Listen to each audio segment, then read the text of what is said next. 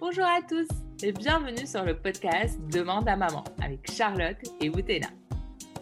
Posez votre cap de Wonder Woman. Préparez-vous à rire, à noter et parler autour de vous de ce qui va venir. Aujourd'hui, nous allons aborder une question qui est forcément épineuse pour beaucoup de mamans. Comment maman vit-elle la nuit depuis l'arrivée de bébé? Oui, euh, au lieu de poser la fameuse question est-ce qu'il fait ses nuits? Cette question qui nous a poursuivis ou hantés pendant longtemps, aujourd'hui on vous pose cette question.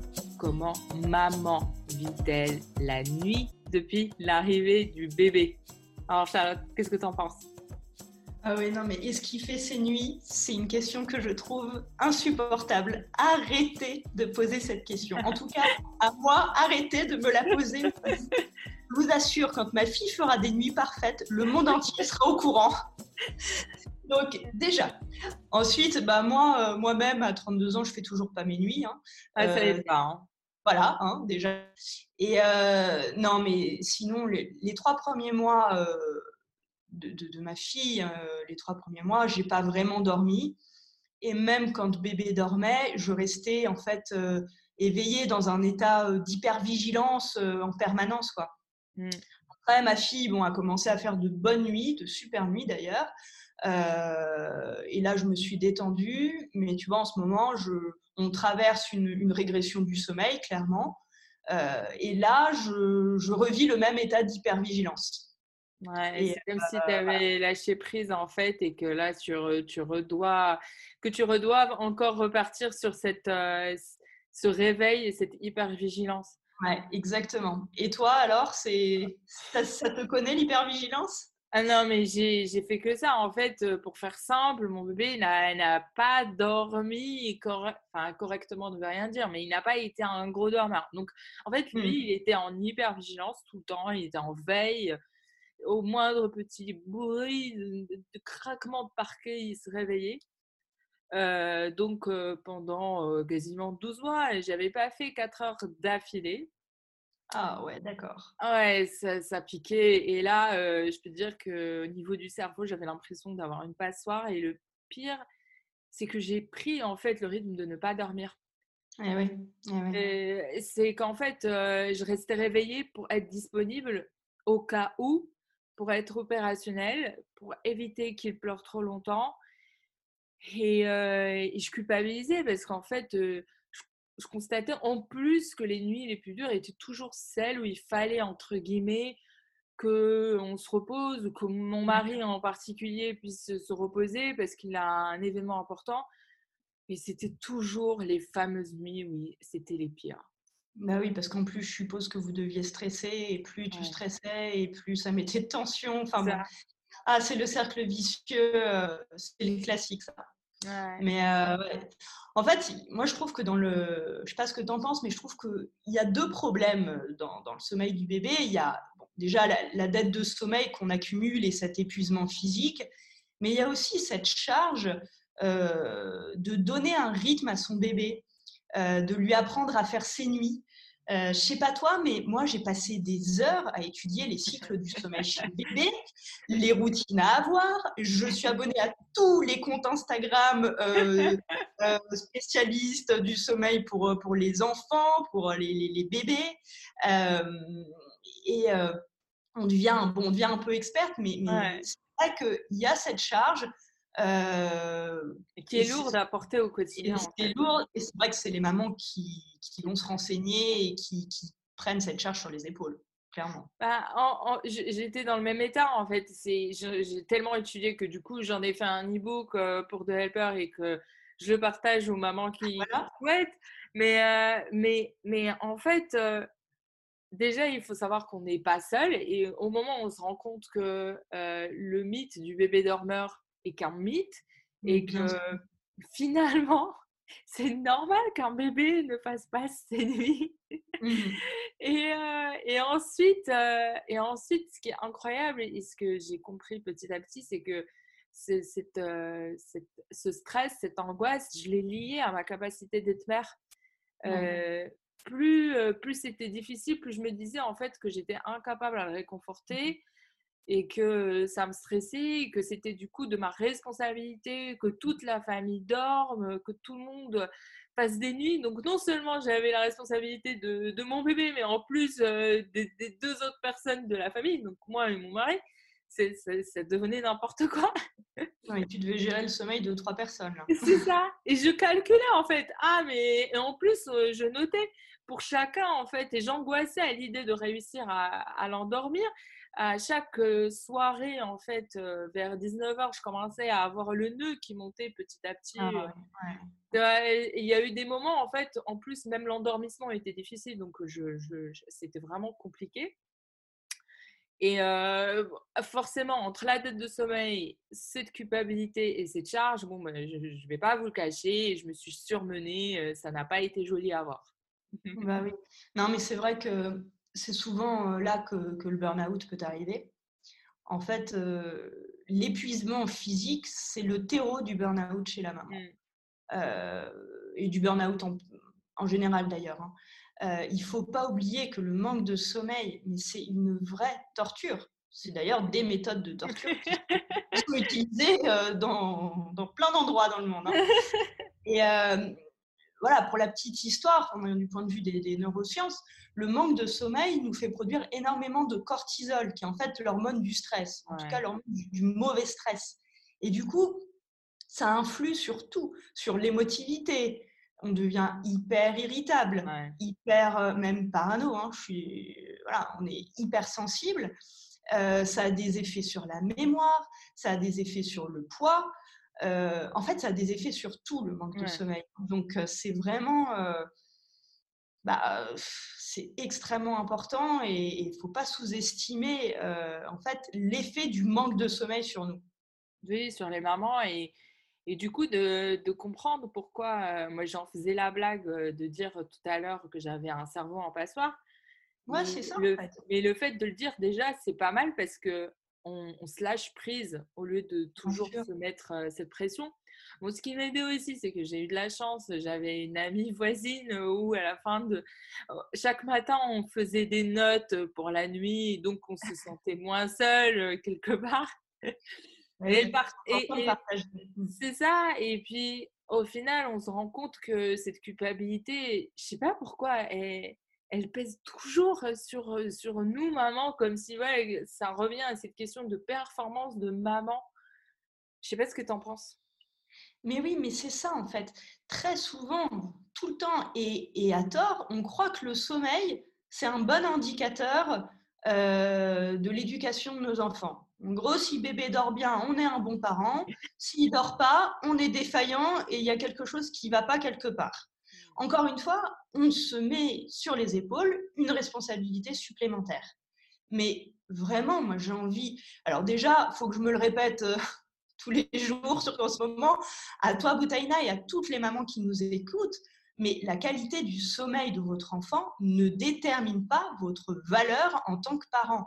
Mmh. Ça, je pense qu'il faut se le rentrer dans la tête. et je sais que c'est dur, mais il faut se le répéter tous les jours. Ensuite, euh, bah, nos bébés sont des bébés, ce ne sont pas des machines, ce ne sont pas des robots. Ils répondent à, des lois physiologiques euh, naturelles. Donc, euh, il y aura des régressions. Et puis, il y aura ils l'angoisse. Hein. Ils sentent, ils sentent l'angoisse, l'angoisse des mamans, ils sentent l'angoisse de, leur papa, ils sentent cette charge en fait. Bien sûr. Alors après, c'est aussi normal d'avoir du stress. Enfin, je veux dire, il ne faut pas s'auto-flageller parce qu'on stresse à cause du sommeil. Euh, mais, euh, mais oui, c'est vrai, il faut bien intégrer qu'il y aura des hauts et des bas. Euh, en fait, c'est comme nous, les adultes. Je veux dire, on n'a pas, on fait pas nos nuits tout le temps. Il n'y a pas une nuit qui se ressemble. Il y en, il y en a où on va se lever, on va aller aux toilettes, d'autres on dort moins bien parce qu'on est stressé justement.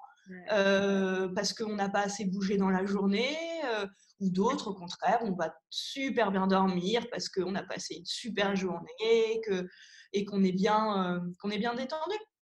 Donc, et nos bébés, c'est, exactement pareil. Donc, c'est, même c'est normal. Hein, donc, il y a, voilà, c'est pas facile, mais ça reste quand même quelque chose de, naturel qu'un bébé ne dorme pas tout le temps bien. Hein. Donc, il y a ça. Et puis, il y a aussi Enfin, je pense que tu en es victime aussi. Toutes les mamans sont victimes à un moment ou à un autre, mais il y, a toutes ces injonctions autour du sommeil et mmh. tous les, tous les conseils qui sont parfois contraires. Hein, mais il suffit d'aller voir sur, sur Instagram. Hein, il y en a qui vont dire vive le cododo, d'autres au secours, non, pas le cododo, euh, oh non, surtout pas les bras, il faut pas le bercer, il faut pas bercer votre enfant, mais s'il faut le bercer. Enfin, en plus, il y a tellement d'injonctions paradoxales qu'on devient complètement dingue. Mmh. Donc moi, à la limite, je vais vous donner un conseil, bah, c'est de faire exactement comme vous le sentez. Euh, le cododo, euh, bah, faites-le si vous le sentez, ne le faites pas si vous ne le sentez pas, ça paraît très trivial, mais je pense que si déjà on se reconnectait un petit peu à, à, ce qui est bon pour nous, finalement, euh, ce qui est bon pour notre relation avec le bébé, et bah, c'est déjà, je pense que c'est déjà ça. Hein. ouais. bah, on est parents d'abord, donc on est, on, on, a la connaissance, notre instinct, notre, notre enfant, il est, il est lié à nous. Donc, euh, il faut, il faut qu'on se fasse confiance au-delà des injonctions, de l'apprentissage ou de la méthode. Bien sûr, bien sûr. Et puis, euh, votre bébé va aussi euh, vous donner le, le, tempo. Hein. parce que, bon, les, les, méthodes dans les livres, alors il y, y, a sûrement plein de trucs à garder, mais, mais déjà, entre deux bébés ça marchera pas de la même façon, et parce qu'ils sont tous, euh, tous différents. Mais du coup, pour gérer cette culpabilité et cette, euh, cette charge mentale liée à ce qu'on disait par rapport à cette responsabilité qu'on se, se liait de nous-mêmes, euh, comment, comment mieux, mieux l'aborder la naviguer? Bah, je pense que déjà, ça, passe par s'éloigner de, toutes ces injonctions euh, autour du sommeil. Euh, ça passe par se connecter en fait à son enfant, mmh euh, qui, qui va vous donner des clés. Je pense que l'observation, c'est quand même c'est assez, assez efficace. Quand on enlève en fait nos filtres, nos filtres que sont la peur, le stress ou les croyances liées au sommeil, je pense que quand on essaye d'adopter un regard plutôt objectif en tant qu'observateur, en fait, euh, je crois que c'est plutôt pas mal. Après, moi, je ne veux pas vous donner des conseils euh, sur le sommeil, je ne suis pas experte, hein. euh, mais je crois que par rapport à cette charge, c'est le principal conseil que j'aurais à vous donner. Après, j'ai des petits conseils plus pour la fatigue physique. Oui. Hein, euh, un conseil plutôt, euh, plutôt pratico-pratique pour traverser et survivre à, ce, à cette période où on manque de sommeil. Hein. Mmh Il y a, alors, c'est le conseil, c'est reposez-vous quand le bébé dort et couchez-vous tôt. Ça, ça... je le faisais même avec mon mari. c'est incroyable. Mais mmh. Histoire vraie, on se couchait à 21h. Bah oui. Nous aussi, de plus en plus, avec euh, mon mari, surtout quand il y a ces phases là, de régression, euh, et ben on, en fait, on n'est plus dans le rythme qu'on avait avant. Euh, et puis, on se couche dès qu'on peut, surtout. Et dès qu'on est fatigué. Donc, en fait, ça nous apprend aussi, nous, à écouter un petit peu notre fatigue. Et c'est pour, pour, ça, c'est pas, c'est pas si mal. Ouais.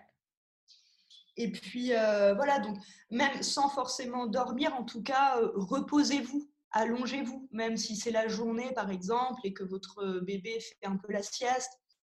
Euh, essayez de, s'endormir forcément, mais de, vous reposer. Et puis, si vous le pouvez, passez la main.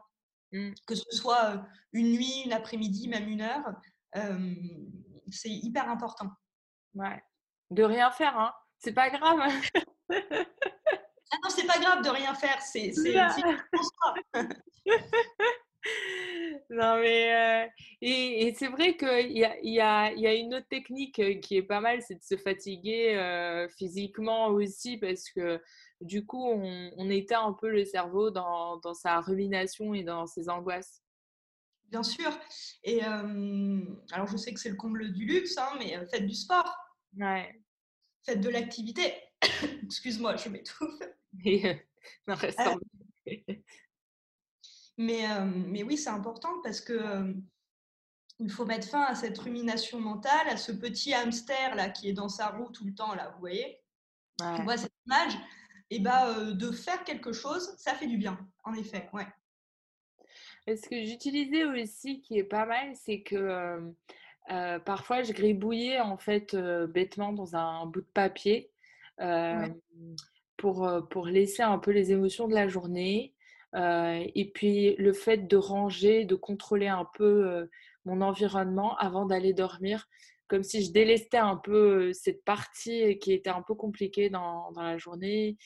Mais, mais je trouve que c'est ça. Mmh. Ouais. Et tout. De décharger, en fait. Ça, exactement. tout ce qu'on a pu accumuler dans la journée. Mmh. Donc ça, ça, fait, ça doit faire vachement de bien que ce soit gribouiller, écrire aussi. C'est ça.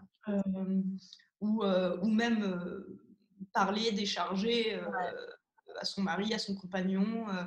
C'est une bonne façon de... Alors, je, je, vais, je vais être honnête, parfois quand on est fatigué, même le compagnon, le pauvre, il est fatigué, il n'a pas envie d'entendre. Donc, il ne peut pas parler. Ah oui, c'est normal, il ne faut pas lui en vouloir. Chacun est fatigué. Donc, à ce moment-là, le meilleur moyen de, de se recharger, c'est d'aller dormir ensemble. Non, mais c'est vrai, mais bien sûr. Ça ira mieux après. Tu as complètement raison, bien sûr. Non, non, faut pas se forcer à parler parfois, faut juste aller se coucher, tu as raison.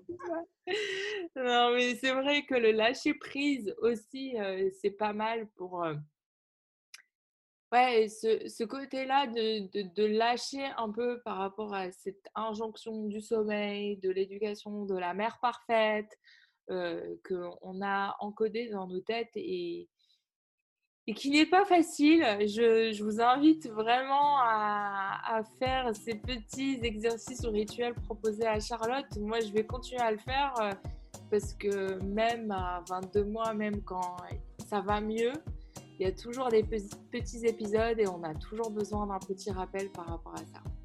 Bah oui, j'espère en tout cas que ça va être utile à nos auditeurs et, euh, n'oubliez pas, hein, je le dis, je vais le dire à chaque épisode, mais vous faites un excellent travail tous les jours, les mamans et les papas s'ils nous écoutent. Merci beaucoup Charlotte. Merci à toi Boutaïna. Cet épisode vous a plu, n'oubliez pas de vous abonner pour ne rien rater et mieux, ajouter une note, avis sur Apple Podcast pour aider un autre parent à découvrir cet épisode. Je vous dis à très bientôt avec Charlotte pour euh, un nouvel épisode et surtout vous aider euh, à apprendre la vie de maman ou de papa euh, de manière un peu plus légère. À bientôt. À bientôt.